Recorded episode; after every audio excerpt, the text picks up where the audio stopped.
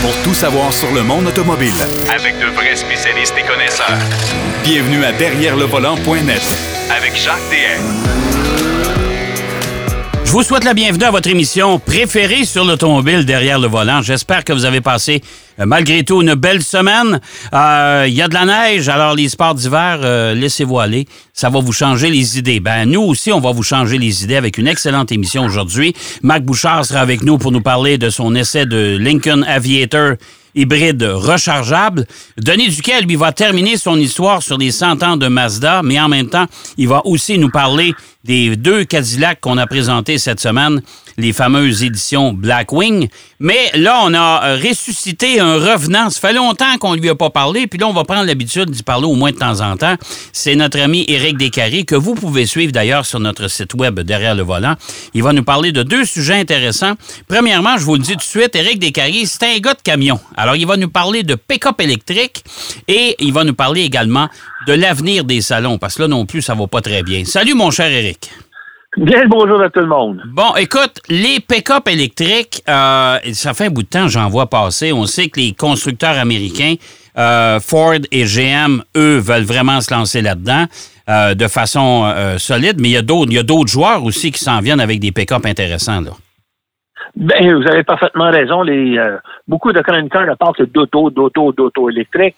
Et puis, je pense qu'on est dans un marché aujourd'hui où tout le monde va avoir... un- beaucoup de gens, beaucoup de gens rêvent à un, un pick-up de la dimension d'un Silverado, d'un F-150. Ouais. De ce côté-là, on sait que Ford a déjà présenté son F-150 électrique. Il devrait nous arriver au cours des prochains mois.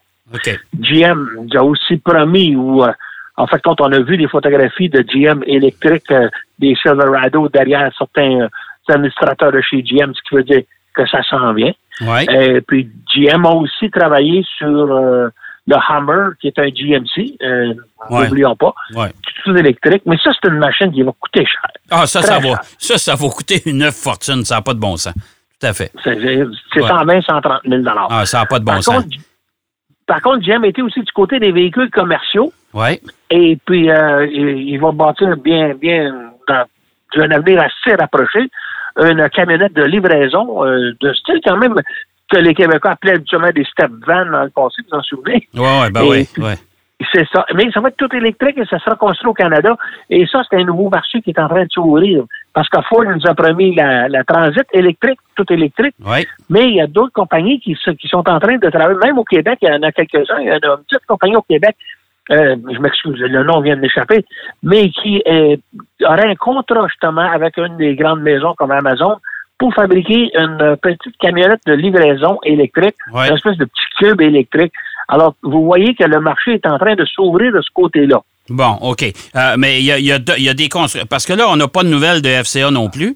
Du côté des RAM, euh, il n'est pas question d'un RAM électrique à court terme. là. Ça a été promis. Ça a été promis Ah, ouais. euh, juste avant qu'on FCA devienne Stellantis. Ouais. Je ne vais pas vous reprendre, mais c'est Stellantis aujourd'hui. Ouais. Et puis oui, ça a été promis. Ils nous ont dit qu'il fallait s'attendre à voir arriver un RAM électrique.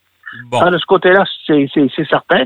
Et puis, euh, bon, Ford, on sait, a fait l'annonce avec, euh, tu vois, un F-150 qui tire un million de livres. Ouais. Euh, ça va être d'une puissance incroyable. La seule question que je me suis posée, il est capable de tirer un million de livres? Les freins seraient-ils capables de supporter un poids peut-être moins, mais tout aussi Ouais, fou non, au freinage? Je pense pas. Je pense pas. De toute façon, c'est juste. Moi, je pense que c'est pour, euh, c'est pour impressionner. Un million de livres, c'est ça qu'on est capable de traîner, mais il n'y a pas un, pas un pick-up qui va, qui va le faire, euh, qui va faire ça. Euh, l'autre, l'autre chose, mais il y a d'autres constructeurs plus petits ou même méconnus qui vont se lancer dans le marché. Et c'est ceux, de ceux-là que je, je suis très intéressé par eux autres. On a parlé de, de Tesla avec son Cybertruck. Mais là, il semble y avoir un petit retard sur, le- sur la sortie de ce véhicule-là. celui qui ressemble, il ressemble à- excusez-moi le terme anglais, mais à un doorstop. Là. Il a été un coin de porte. Ah non, non, ça, ça. Je peux pas croire que ça va sortir comme ça. Là. Ah non, non, je peux pas croire. Moi non plus. OK. Mais il y a des noms importants. Ça fait déjà une couple d'années que Rivian Oui, a présenté son pick-up et son VUS, le RT1, oui. euh, au salon de Los Angeles. Et je sais qu'ils prennent, euh, ils prennent une, une ancienne usine Mitsubishi au Michigan pour le fabriquer, mais j'ai beau faire des recherches euh, pour savoir qui le, qui le vendrait au Canada. D'ailleurs, je n'ai même pas eu de nom de vendeur ou le concessionnaire aux États-Unis. OK. Mais qu'un camion à 69 000 aux États-Unis, je pense que c'est quelque chose qui est viable. Ford a investi 500 millions dans cette compagnie-là, mais j'en ai plus une nouvelle. OK. Puis il y a une autre compagnie qui s'appelle Lordstown, qui a repris l'ancienne usine de Lordstown de GM en Ohio Ouais. et qui a fait un prototype qui s'appelle l'Endurance. Et euh, ça semble-t-il qu'on commence à construire des versions bêta de ce véhicule-là à cette usine-là, qui seront mis euh, à l'essai sur la route euh, et qui devraient être vendus aux États-Unis d'ici environ un an au, au, au- à la Mais ça, mais de ça, quoi? mais, À mais, mais t'as raison, Eric, ça va prendre des concessionnaires pour vendre ça, là. Ben ouais, 52 500 Américains, ça veut dire que ça vaudrait 60 000 Canadiens. C'est dans les prix d'un pick-up euh, régulier, ça, là. là. Ouais, ouais. Mais on Tu va-tu faire, on va-tu prendre l'exemple de Tesla puis on va vendre ça par, euh, par- sur le web? J'ai bien l'impression que c'est ça, mais ils ne l'ont pas encore annoncé. Parce que OK. je sais des compagnies qui se recherchent. Ils recherchent des concessionnaires. Mais il y en a qui veulent avoir des concessionnaires indépendants qui sont sortis de euh, que je dirais du courant. Bollinger, c'en est un, ça. Ouais. Bollinger, ouais. j'espère que je le prononce comme il faut, ou Ouais. c'est Bollinger, je ne sais pas. Mais le B2, tout drôle, la camionnette qui a un design totalement contraire à celui de, de Tesla, parce qu'il est carré, carré, carré. On dirait que c'est fait avec des feuilles de tôle. À peine. Ben moi, c'est drôle, les, les Bollinger, moi, ils me rappellent euh, un peu les, euh, les anciens Defender de chez Land Rover. En effet, il y a une silhouette comme ça. Ouais. Mais ça, par contre, il faut faire attention, le Bollinger, c'est un véhicule de classe 2 ou 3. C'est-à-dire que c'est comme un F250 ou 350. C'est un véhicule de travail. Et puis, on dit qu'il y a une autonomie de 325 km, un prix qui devrait tourner euh, aux alentours de 125 000 Oh boy, je, sais, OK. je sais que deux autres aux États-Unis. Et deux autres, je sais où les trouver. J'ai posé des questions. Ils se cherchent des, euh, des concessionnaires, mais je n'ai pas eu de réponse. Euh, C'est comme Ouais. c'est comme silence radio pour, de ce côté-là. Il y a d'autres petites compagnies aussi qui commencent à émerger un peu partout. Et puis, c'est ce qui me. Il y, a- il y en a un qui, qui était assez, assez intéressant. Il s'appelait Badger, la compagnie Nicolas, qui devait être un Ouais. véhicule électrique à Mhm. pile à hydrogène. Puis là, je, ce que je sais, c'est qu'il devait travailler avec GM et je pense que les euh, pourparlers sont suspendus pour le moment. Ouais, GM, Mais, les, euh, a, les GM les a lâchés carrément. Ils ont dit euh, non, ça nous intéresse plus. C'est ça. euh, Mais, ça aussi, c'était quelque chose qui, Ouais. qui, qui devait être construit. dans- je me souviens plus dans quel endroit que ça devait être construit aux États-Unis, mais ça serait un véhicule dont le prix aurait varié aux États-Unis euh, entre 60 000 à 90 000 US, ce qui est le prix d'un d'un pick-up actuel. Là, là. Oui, oui, ouais, tout à fait. Tout à fait. Oui, oui. Une camionnette pleine grandeur aujourd'hui, là, euh, on n'achète pas ça pour 30 000 là, oublie ça, là. Ça. Non, non, non. Mais euh, de ça en soulignant que maintenant, les, les mini-camionnettes vont faire un retour. Si Ford Ouais. sort éventuellement son Maverick, ça va Ouais. peut-être remplacer les anciens Rangers des années 80-90. Oui, parce que Euh, le c'est Maverick, le Maverick, pour les gens, il faut comprendre que c'est un- une camionnette euh, que Ford va présenter sous peu, euh, qui est plus petit que le nouveau Ranger. C'est un escape pick-up, tout Ouais. simplement. C'est ça. Dans ma tête à moi, il est Ben, substantiel c'est. Puis euh, j'ai l'impression que c'est un escape, mais je me demande s'ils vont pas mettre ça dans, dans la famille des Broncos. Là. Pour le moment, on a vu sur les photos espions, Ouais. euh, même avec les toiles collées dessus, à un moment donné, ça collait sur le, le haillon arrière, sur le, le tailgate, Ouais. si vous me permettez l'expression. Et tu voyais très bien le mot Maverick. Oui, ouais, c'est ça. Maverick, ça, ils vont, ça, ils vont ça, là. Ouais. Ça, ça va être intéressant à, à en entendre parler. Mais malheureusement, c'est des choses qui auraient dû être présentées, comme le Rivian, qui auraient dû être présentées dans des salons de l'auto. Oui. Ouais. N'est-ce ouais. pas? Oui, ouais, tout à Mais- fait. Mais il y en a peu de salons. Et voilà. Et voilà. J'ai fait un peu de recherche de ce côté-là, savoir pourquoi est-ce qu'on n'a plus de salon.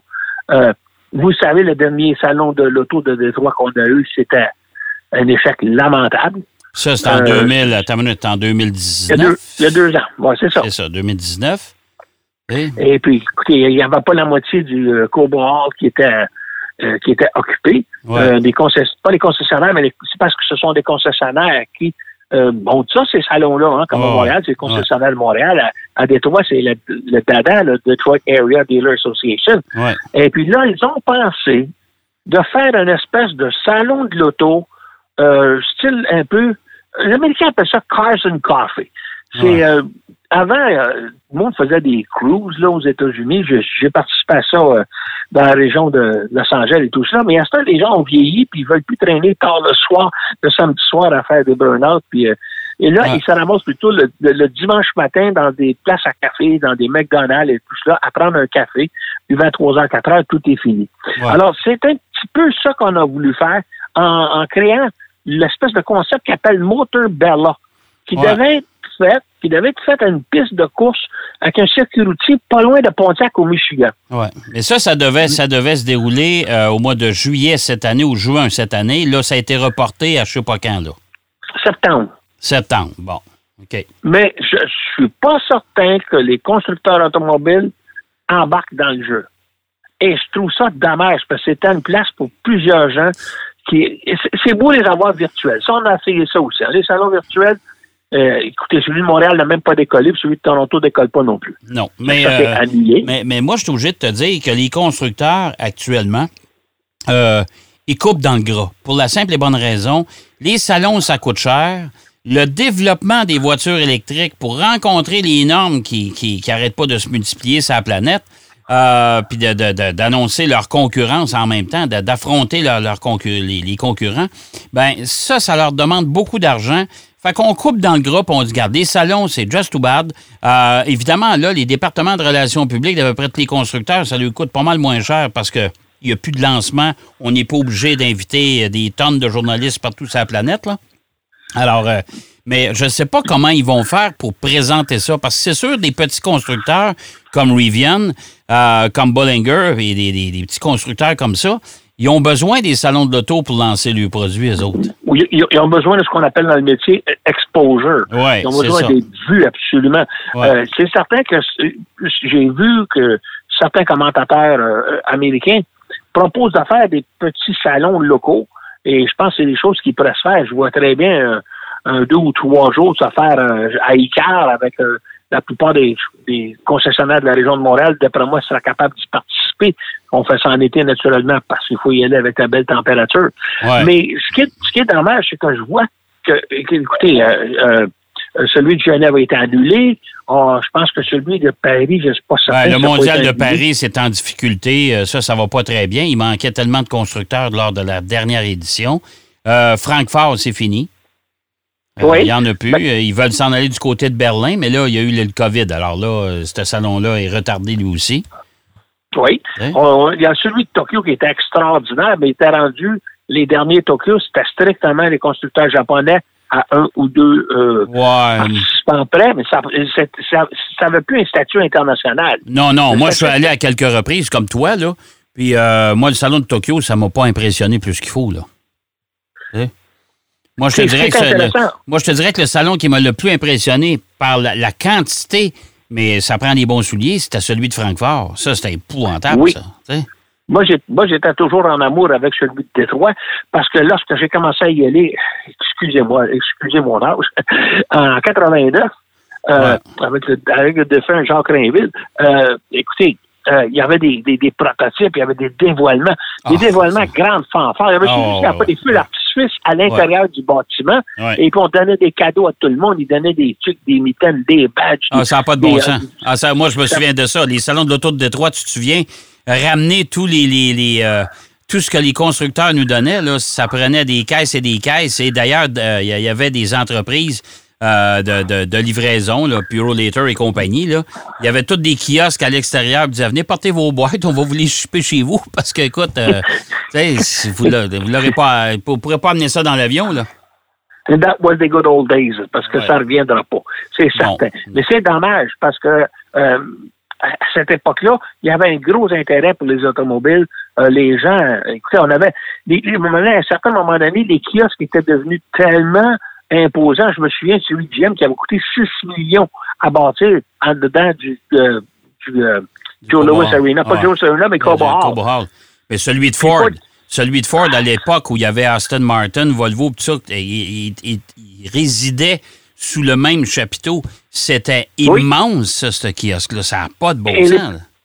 Et les présentations à la presse se faisaient à l'Arena Joe Louis. Ouais. C'était immense avec les feux d'artifice, la musique, et Ah, avec des invités de marque. et C'était absolument incroyable. Mais ce qui est dommage, c'est que ça fait partie un tout petit peu, je crois, de l'espèce de, de désintérêt que les gens ont pour l'automobile au point de vue. C'est correct au point de vue consommateur. C'est un petit peu comme disent les Américains, c'est devenu comme des appareils ménagers aujourd'hui. Mais euh, la, folie pour les autos, euh, la maladie des autos, posséder des autos sport, des, des, autos uniques, ou aller voir puis toucher à des prototypes, toucher à des études de style. Souvenez-vous quand ils ont dévoilé des véhicules aussi spectaculaires que la Prowler, je me souviens de la Camaro, la Chevrolet euh, SSR, c'était absolument incroyable. Mais tout ça, moi j'ai bien l'impression que c'est fini. Et à un moment donné, il y a eu, je pense que les salons de l'auto se sont fait concurrence entre eux, ce que j'ai toujours j'ai toujours trouvé ça désolant que le salon de l'auto de Los Angeles a commencé à faire concurrence à Détroit. Los Angeles n'est pas une ville où on construit des autos. Détroit, c'était toujours considéré comme la capitale mondiale de l'auto. Et puis après ça, on a mis le CES, le Consumer Electronics Show, euh, qui, ont présenté des voitures plus spectaculaires au CES qu'à Détroit. ça, ça, ça fait mal à Détroit. Puis en plus de ça, Détroit, il faut, faut s'entendre là-dessus, Eric. Euh, entre aller au Salon de l'Auto de Los Angeles, euh, en Californie, puis aller au, Salon de l'Auto de Détroit, faut pas oublier que Détroit, au mois de janvier, il faisait frette. C'était pas beau. Ah. Regarde, c'était pas. Euh, garde. C'était pas. et, je vais vous dire une expérience personnelle. Il y a eu une ou deux années où on faisait, on fêtait le jour de l'an et le lendemain matin, on était, moi, je prenais le train parce que j'avais trop peur des tempêtes de neige ou dans l'avion, on, on, descendait là. Le il y avait des gens qui étaient au salon de l'auto de Détroit qui nous venaient du Japon qui n'ont ah, pas vu le jour de l'an chez eux. Non, ils l'ont fêté à l'hôtel. Ils l'ont fêté à l'hôtel. Hey, euh, mon cher euh, Eric, c'est déjà tout le temps qu'on a cette semaine. Euh, on va se reparler très bientôt. Euh, écoute, je te dirais dans une quinzaine de jours, même trois semaines, ça va aller jouer là-dedans. Euh, prépare tes sujets, mon cher. C'était bien intéressant aujourd'hui. Ben, je suis bien content si vous avez trouvé ça intéressant, mais j'espère que les, auditeurs ont trouvé ça intéressant. Bon, ben écoute, on se reparle bientôt, mon cher Eric. Avec plaisir. OK. Éric Descaries qui nous parlait des salons de l'auto. Une bébête en voie de disparition, c'est le cas de le dire. Et euh, des fameuses camionnettes pleine grandeur électrique, ça aussi, là, ça s'en vient. Là, surveillez ça. Et notre expert, c'est lui qui vous parlait tantôt. On va aller faire une pause. Au retour de la pause, Denis Duquet est avec nous. Et il finit son histoire sur les 100 ans de Mazda. Il nous parle des fameuses Cadillac Blackwing. Derrière le volant. De retour après la pause. Pour plus de contenu automobile, derrière le volant.net.